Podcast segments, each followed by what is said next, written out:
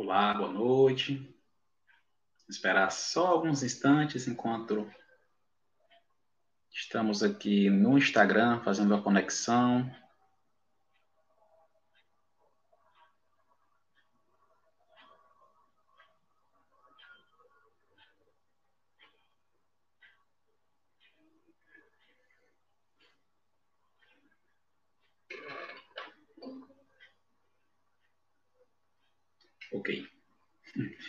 Então, boa noite a cada um. Boa noite a você que nos acompanha pelo YouTube do canal do NEP Caminho, Verdade e Vida. A vocês que nos acompanham pelo Instagram do NEP Caminho, Verdade e Vida. E também a cada um de vocês que nos acompanham pela web rádio Nova Vida. Nessa noite de hoje, nós Estamos dando continuidade à nossa série de estudo, o Sermão do Monte, as Bem-aventuranças. Estamos em nosso quarto episódio, no quarto versículo. Então, que o Senhor Deus, Pai Todo-Poderoso, nosso divino e amado Mestre Jesus, nossos benfeitores espirituais, possam nos intuir para que melhor possamos absorver, refletir, estudar e praticar os ensinamentos do Cristo nessa noite de hoje, nós abordaremos o versículo 4, mas para que a gente possa compreender o contexto, vamos olhar a passagem completa das bem-aventuranças. Em Mateus capítulo 5, versículo de 1 a 12, no Novo Testamento, tradução de Haroldo Dutra Dias. Vendo as turbas, subiu ao monte. Após assentar-se, aproximaram-se dele os seus discípulos e, abrindo sua boca, os ensinava, dizendo: Bem-aventurados os pobres em espíritos, porque deles é o reino dos céus. Bem-aventurados aflitos, porque eles serão consolados. Bem-aventurados os mansos, porque eles herdarão a terra. Bem-aventurados os que têm fome e sede de justiça, porque eles serão saciados. Bem-aventurados os misericordiosos, porque eles receberão misericórdia. Bem-aventurados os limpos de coração, porque eles verão a Deus. Bem-aventurados os pacificadores, porque eles serão chamados filhos de Deus. Bem-aventurados os perseguidos por causa da justiça, porque deles é o reino dos céus. Bem-aventurados sois vós, quando vos injuriarem e perseguirem e mentindo disserem todo mal contra vós por causa de mim. Alegrai-vos e regozijai-vos, porque é grande a vossa recompensa nos céus, pois assim perseguiram os profetas anteriores a vós.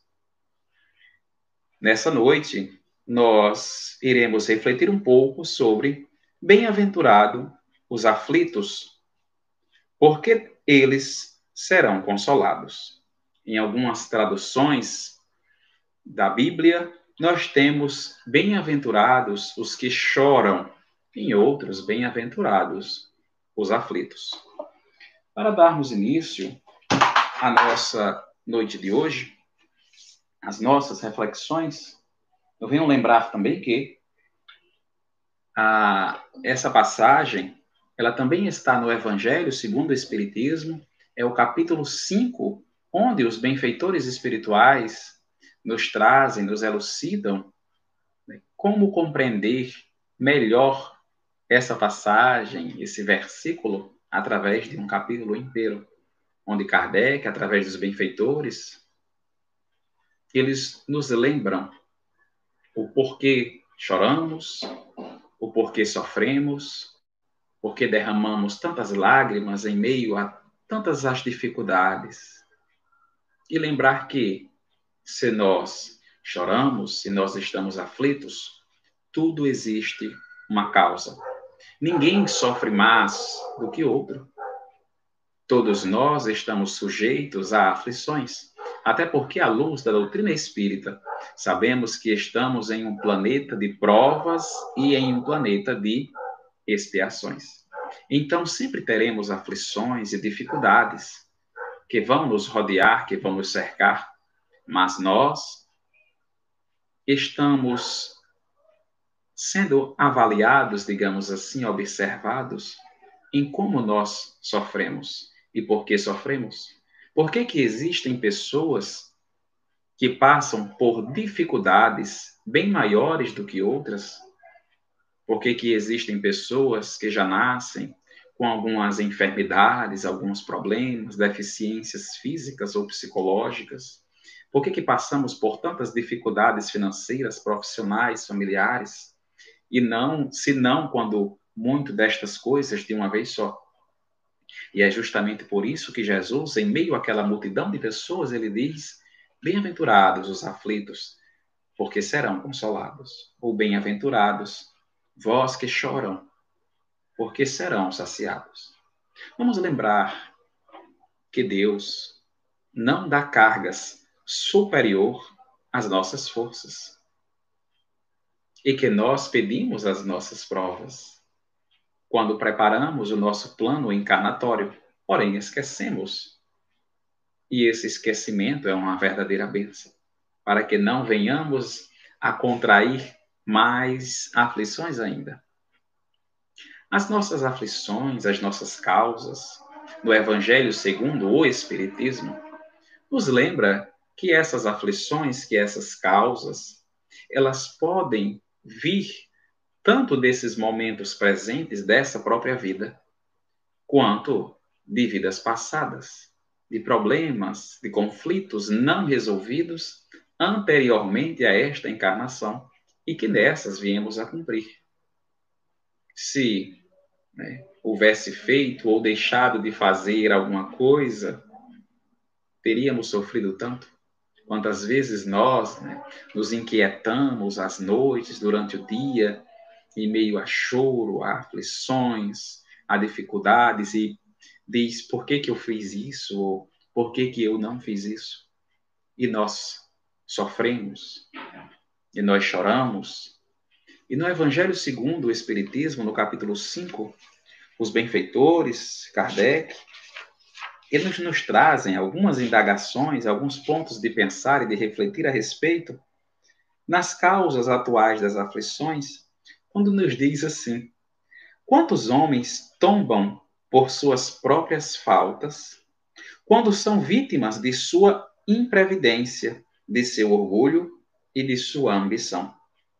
Quantas pessoas arruinadas por falta de ordem, de perseverança, por má conduta e por não terem limitado seus desejos. Quantas uniões infelizes, porque são de interesse calculado ou de vaidade, com as quais o coração nada tem.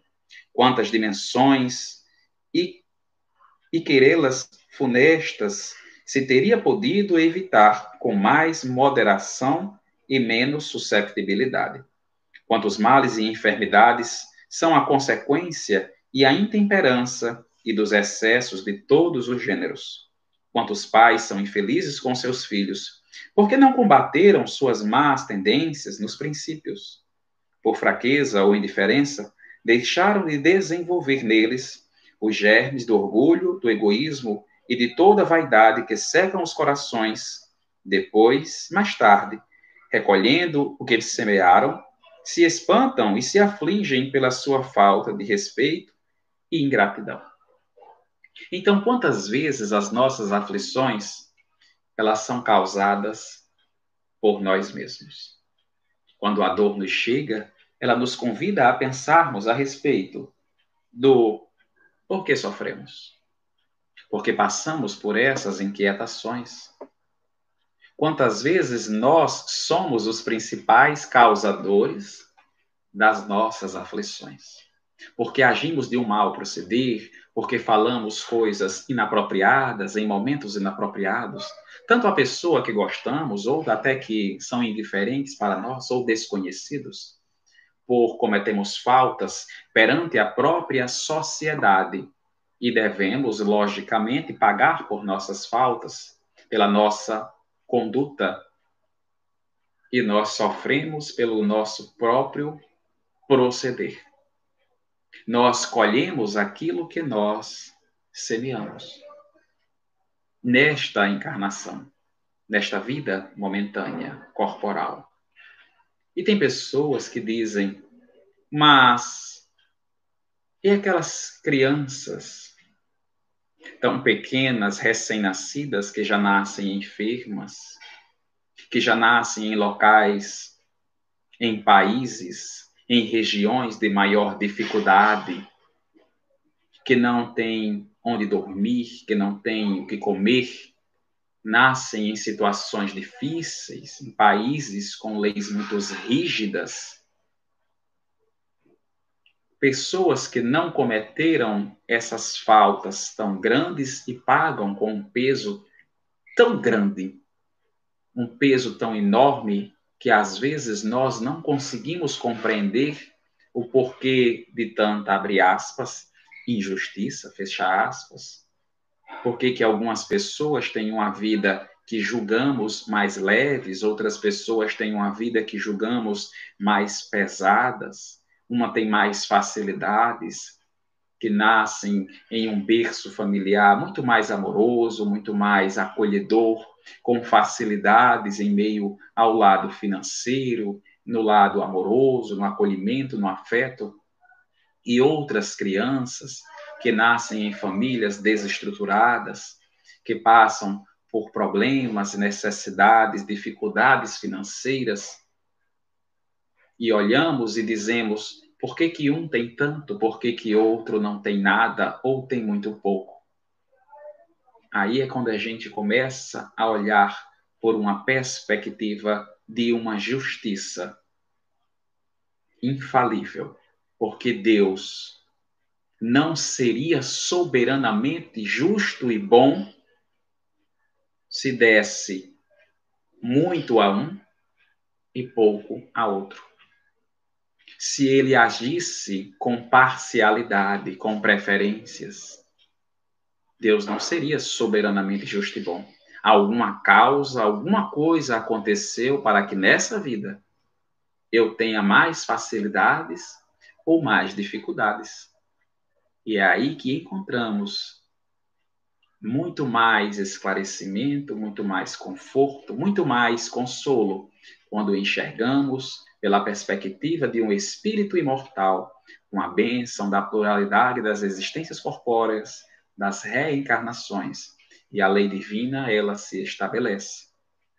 E aí nós podemos compreender que aquela criança que nasceu e teve poucos anos de vida, ela passava por um processo de prova, ela tinha algumas tarefas a serem cumpridas, para melhor depurar-se espiritualmente, para melhor evoluir, cumprir somente aquilo que estava em falta consigo mesmo para uma elevação espiritual muito maior. E, logicamente, aqueles espíritos familiares que tiveram essa, abre aspas, perda, fecha aspas, conseguirem passar por esse processo de perder um familiar para compreender, para poder entender, para passar por essa prova, por essa expiação, de conhecer a vida, de reconhecer os momentos, para aprender a amar, valorizar os bons momentos, compreender que cada um de nós temos provas e expiações a cumprir, pedidos por nós mesmos e também atribuídos a nós, também ao nosso querer para que a gente melhor se adiante e evolua espiritualmente. Então fica muito mais fácil compreender as aflições, os choros, as dificuldades pela perspectiva de um espírito imortal. E assim compreendemos que as dificuldades, que pessoas que abusaram do seu poder, do seu dinheiro, extrapolaram, fizeram mau uso da sua liberdade, fizeram mau uso né, do seu livre-arbítrio e, logicamente, vieram pagar. E elas podem pagar na vida futura, vindo em uma vida simples, em uma vida humilde, em uma vida que não tem bens materiais, que não que possui dificuldades financeiras para reconhecer a forma correta de agir, de trabalhar, uma forma melhor de administrar, de reconhecer a importância daquelas moedas nas necessidades básicas do corpo enquanto está encarnado. Aí a gente consegue compreender melhor. Daquelas pessoas que fizeram mau uso do seu corpo físico ou que se envenenaram por muito tempo através do álcool, de drogas, lícitas ou ilícitas, e danificaram o seu corpo físico ao ponto de ferir o seu corpo espiritual, seu corpo perispiritual e em uma vida futura, esta já nasce com limitações para que possa reconhecer a importância de um corpo perfeito. Nasce com problemas, seja transtornos psicológicos, deficiências físicas, para reconhecer, aprender a valorizar a saúde física que um dia teve e que não valorizou devidamente. Uh, Emmanuel, no livro Ceifa de Luz, Psicografia de Francisco Cândido Xavier, nos lembra que, no limiar do berço, pede à alma dificuldades e chagas, amargores e cicatrizes, entretanto, recapitulando de novo as provas experienciais do plano físico, torna a concha obscura do egoísmo e da vaidade, conquistando-se na mentira e na delinquência. Ou seja, não aceitando as dificuldades, agindo de mal proceder, não aceitando e tentando cada vez mais ter aquilo ao invés de compreender aquele momento, valorizar as situações em que se encontram, tirar as lições, fazendo-as ao seu favor e ao favor do próximo, do núcleo familiar. E quando falo família, não me refiro apenas àqueles parentes consanguíneos, mas aos espíritos amigos, os espíritos familiares que temos como amigos. Assim conseguimos compreender melhor a perda de entes queridos, as deficiências físicas, os problemas familiares que muitas vezes estamos né, em dificuldades na família, por aceitação, seja de emprego, posicionamento político, identidade de gênero, orientação sexual, não importa, as dificuldades que as pessoas passam. E quando olhamos na perspectiva de um espírito imortal, aí podemos compreender melhor que nós temos o que aprender naquele berço familiar, exercitar a tolerância, a paciência, a compreensão, e aquele berço familiar também exercitar a paciência, a tolerância. Então, estamos nessa escola onde todos ensinamos e todos aprendemos. Agora, aprender, querer reconhecer essas dificuldades como oportunidades de melhoria, essa é uma grande perspectiva, um grande achado, uma grande percepção que o espírito nota e toma ao seu próprio conhecimento, à sua própria evolução.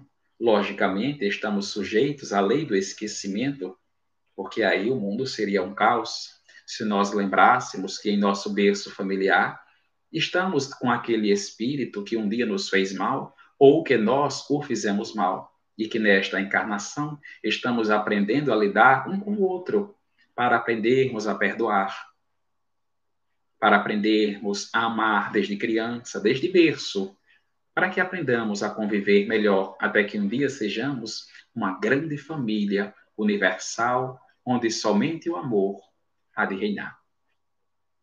Então devemos nos devemos aprender a resignar, a favor de todos, para suavizar o nosso amargor no meio das provas, conforme o modo que encaramos as nossas vidas. Bem-aventurados os que choram, bem-aventurados os aflitos. O espírito Lacordaire em Ava, em 1863, no Evangelho segundo o Espiritismo, ele nos diz: Bem-aventurados os aflitos pode então traduzir-se assim: Bem-aventurados os que têm a ocasião de provar a sua fé, sua firmeza, sua perseverança e sua submissão à vontade de Deus, porque terão centuplicada as alegrias que lhes falta na terra, porque depois do labor virá o repouso. Bem-aventurado nós que temos a ocasião de provar a nossa fé. A ocasião de provar a nossa fé. Porque quando o outro está em dor, quando o outro está em sofrimento, quando o outro está nas aflições, é muito comum nós dizermos: meu irmão, minha irmã, tenha fé, este problema vai ser resolvido. Mas quando a dor é conosco, quando a aflição é nossa, parece que o jogo vira, como a gente costuma dizer no popular, né? É diferente. A gente pede muitas vezes ao dia em oração para que aquela dor não venha, para que aquela dor vá embora. A gente diz: afasta-se de mim esse cálice, Senhor. E e eu lá acordei, nos diz: Bem-aventurados vós que têm a ocasião de provar a sua fé, de acreditar que aquilo que nós vivemos, aqueles momentos, servem para a nossa evolução e a confiar na providência divina. A nós termos em meio àquilo tudo para enxergar se aquilo realmente é mal ou bem necessário para que a gente aprenda. Todos nós vamos sofrer. Estamos em um planeta de provas e de expiações. Agora, há aqueles que sofrem bem e aqueles que sofrem mal. Como assim? sofrer bem, sofrer mal. Os que sofrem mal é aqueles que nunca param para enxergar os motivos de suas dores, os motivos de suas aflições, de tentar compreender que se está colhendo justamente aquilo que plantou, se fez o mal a um nesta própria encarnação e começa a colher. Se agiu de forma inconsequente, foge da justiça, foge da colheita e sofre tanto por fugir quanto por pagar a pena. Quando encara-se a situação, a dificuldade, quando aceita a dificuldade e compreende que ela tem uma lição a ser dada, então nós sofremos bem. É aquele que, ao invés de reclamar o dia todo, ele olha aprende com aquilo para que nunca mais ele erre, para que nunca mais ele falte. Aí o espírito aprendeu. A lição foi aprendida e logo não irá se repetir. Agora, quando nós sofremos mal, é porque simplesmente reclamamos e reclamamos e não tentamos consertar. E sempre, sempre não. Algumas vezes, há pessoas que tentam resolver esse problema correndo para um local, correndo para outro local, procurando alguém, procurando A ou B para tentar resolver o seu problema, sendo que esta pessoa não faz a sua parte em tentar compreender ou aceitar que aquela dificuldade, que aquela situação, aquele conflito amoroso, financeiro, profissional, exige dela uma postura diferente, um amadurecimento. Então chegou a hora de nós provarmos a nossa fé. No livro Hoje, Psicografia de Francisco Cândido Xavier, também pelo Espírito Emmanuel, ele nos diz: Disse Jesus: Bem-aventurados os aflitos, porque eles serão consolados mas urge reconhecer que os aflitos, inconformados, sempre acomodados com o desespero, acima de tudo, são enfermos que se candidatam a socorro e medicação. aquelas pessoas que não compreendem os motivos de suas verdadeiras aflições, são espíritos que necessitam de ajuda para se autoconhecer, para que possa compreender os verdadeiros motivos de sua aflição, porque sofrem. Por que sofremos? Porque passamos por tantos motivos difíceis e esses espíritos estão perdidos por não conseguirem encontrar-se sozinhas. E logo necessitam de ajuda, necessitam de palavras de conforto. É por isso que Jesus, ele anuncia a boa nova a todos aquela multidão, aquelas turbas. É por isso que ele vem dizer bem-aventurados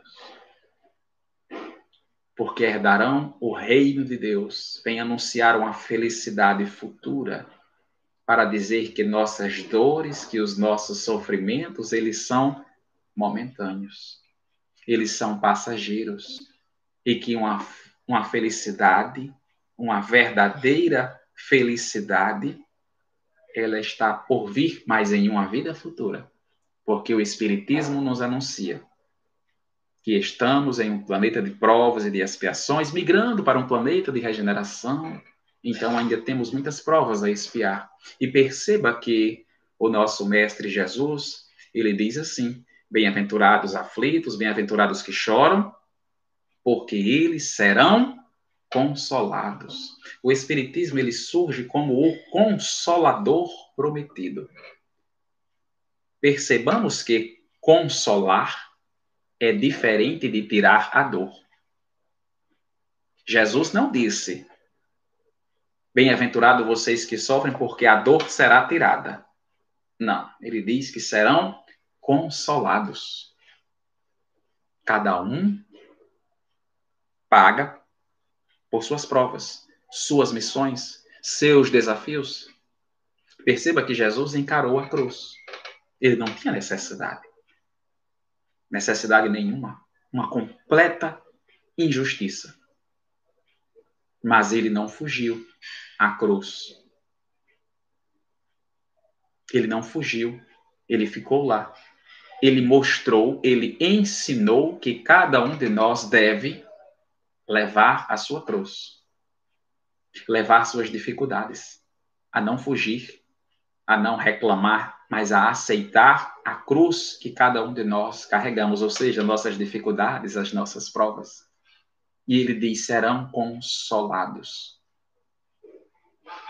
Quantas vezes nós, quando éramos crianças, íamos a hospitais e chorávamos para não tomar a vacina, que tinha medo de injeção, tinha medo da agulha, e os nossos pais ficavam conosco a gente não queria tomar a injeção, mas os pais, por terem uma compreensão melhor, saber que aquilo é uma vacina, aquilo é um remédio, segura a gente. A gente nem quer estar tá lá, quer ir embora. Mas o pai segura, fica lá do lado.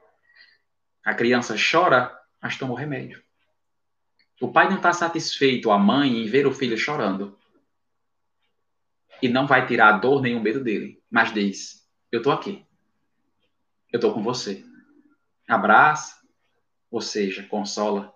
Quando a gente é criança, que nós estamos na escola, quando tem as provas difíceis, que muitas vezes não compreendemos aqueles assuntos, começamos a ter raiva, começamos a chorar, às vezes ter medo. E o pai não pode fazer a prova pela criança. Mas o pai diz o quê? Ele consola. Quando pode, tenta ensinar, procura um professor de reforço, chama um amigo da escola que sabe um pouco mais, um pouco mais, para ajudar, mas consolando, porque sabe que aquela prova, aquele momento, aquela situação, somente o filho pode fazer. Porque é uma prova na vida dele. É uma prova na vida dele. O pai, a mãe, o avô, a avó, o irmão não podem resolver a prova para ele. É dele. É uma missão dele, é uma tarefa dele. A mãe e o pai não podem assistir a aula na escola, na faculdade, pelo filho, pelo neto.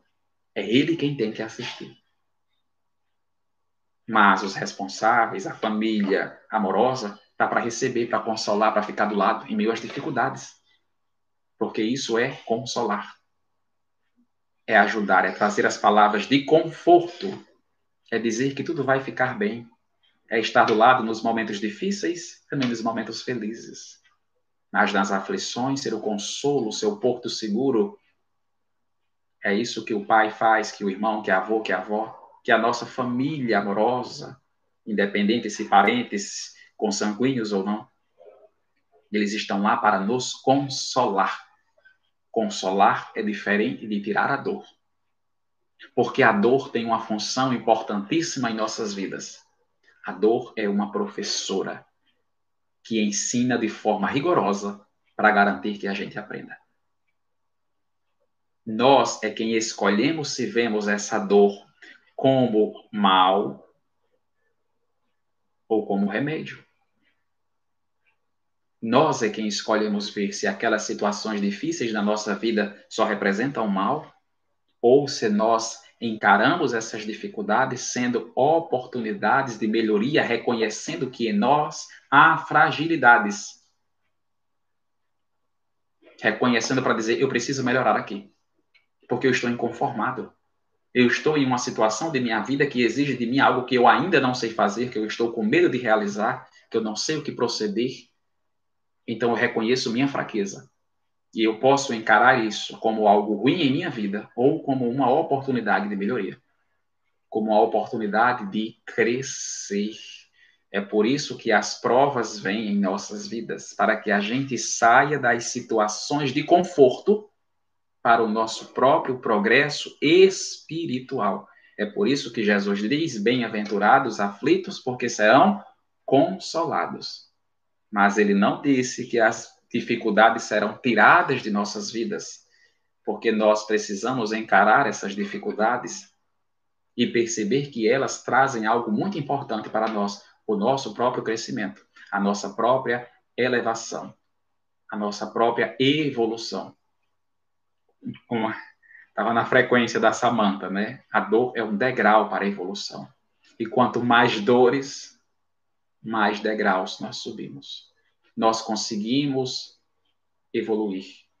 Cada uma das grandes dificuldades, cada uma das provas são importantes em nossas vidas. Porque cada uma das provas que se apresentam é porque nós já temos o entendimento, o amadurecimento para conseguir resolvê-la, para conseguir se sobressair a ela. Agora nós devemos perceber isso. Porque Deus não dá cargas superior às nossas forças. Se a dificuldade chegou, é porque nós conseguimos resolvê-la, sobressair dela. E nós não estamos sozinhos. Nós seremos sempre consolados. Quantas vezes, perante essas dificuldades que aparecem em nossas vidas, nós fazemos uma oração e nós somos confortados, nos sentimos mais leves. O problema não desaparece, mas a gente se sente acolhido, porque a prece, a oração é um recurso que jamais nos falta. É por isso que, quando estamos em meio às aflições, fazemos as nossas preces, as nossas orações e nos sentimos mais leves, porque nós tiramos essa angústia que estava conosco, com o nosso Pai, e Ele nos consola. E a gente se sente mais leve para encarar essa dificuldade. Na certeza que o reino de Deus está por vir porque foi isso que Jesus disse: que nós herdaremos a terra, que o reino de Deus é para os pobres de espírito, para aqueles que sofrem. E quanto mais nós nos evoluirmos, mais rápido gozaremos dessa felicidade, e ela será tão grande que nós só vamos querer compartilhar com todos. É por isso que os benfeitores espirituais nos auxiliam para que a gente chegue a alcançar esta felicidade para que a gente se sinta bem e também dividir essa felicidade para com o próximo. É por isso que ele diz: Bem-aventurados, vocês que choram, que sofrem, que estão nas aflições, herdaremos o reino de Deus. É uma passagem, é um momento de encontrar-se, de olhar para a situação e compreender do porquê que nós estamos passando pelaquela dificuldade. Por quê? Por que, que nós estamos naquela situação? E se nós encontrarmos os motivos nesta própria encarnação, é saber que nós estamos tendo o privilégio de colher já nessa encarnação, porque nós podemos resolver essa prova agora. E se nós não encontrarmos causas nesta encarnação, aí vamos compreender um olhar mais espiritual que pode ser provas de encarnações passadas. Que se nós temos o privilégio de estarmos em uma casa confortável, pode não ser luxuosa, pode ser simples, humilde, mas que nos acolhe, que nos consola, que nos recebe quando estamos tão cansados, doentes, é porque nós já conquistamos alguns méritos ou que estamos passando por estas situações para adquirir novos níveis mais elevados espirituais. Que se nós ou algum dos nossos irmãos, conhecidos ou não, passam por situações tão difíceis, já nascem com vidas né, com mais dificuldades, carências financeiras, carências amorosas no núcleo familiar, é porque está passando por uma expiação. É um processo de evolução para que o espírito se depure, para que ele se adiante e na vida futura seja mais feliz porque as missões que vivia nessa vida, ele aprendeu, ou deveria, assim como nós, mediante as nossas dificuldades, não encararmos como o mal, mas encararmos como remédio. Pois bem-aventurados são aqueles que têm a ocasião de provar a sua fé. Estamos na prova, vamos ter fé, vamos acreditar, vamos encarar essas dificuldades e compreender que elas têm muito o que nos ensinar. No livro Ceifa de Luz, o Espírito Emmanuel, ele ainda nos diz que valori, nos lembra que valorizar as aflições de hoje para que possamos aprender com ela e crescer para o bem. Que nos burila para a união com Deus, porque o mestre que te propões a escutar e seguir, ao invés de facilidades no imediatismo da terra, preferiu para ensinar-nos a verdadeira ascensão à humildade na manjedoura, o imposto inconstante no serviço aos necessitados, a incompreensão dos contemporâneos daquela época, a indiferença dos corações mais queridos e ao supremo testemunho de amor em plena cruz da morte. Olha as palavras de Emmanuel. Jesus nascera num berço humilde da manjedoura, simples, e ainda teve a cruz da morte. Mas ele espalhou somente bem para que a gente possa aprender ao ensino do Mestre Jesus que a verdadeira felicidade é a vida espiritual e que essa vida é uma passagem, são provas, expiações, para que a gente se depure, para que a gente evolua, para que a gente cresça espiritualmente. Mas que para isso necessitamos olhar para as nossas aflições, para as nossas dificuldades e compreender que elas são nossas e que ninguém pode passar pelas nossas provas pelas nossas expiações, porque são nossas. Mas isso não quer dizer que seremos, que não seremos consolados. Por isso que o espiritismo ele surge como esse consolador prometido, porque ele nos vem, ele vem nos conscientizar, eles vêm nos lembrar que nós somos espírito, que nós estamos em provas e em expiações que nós contraímos débitos nessa encarnação ou em encarnações passadas, que nós simplesmente estamos colhendo aquilo que nós um dia plantamos. E quando a gente compreende isso, a gente diz: então eu sou o causador da minha própria dor.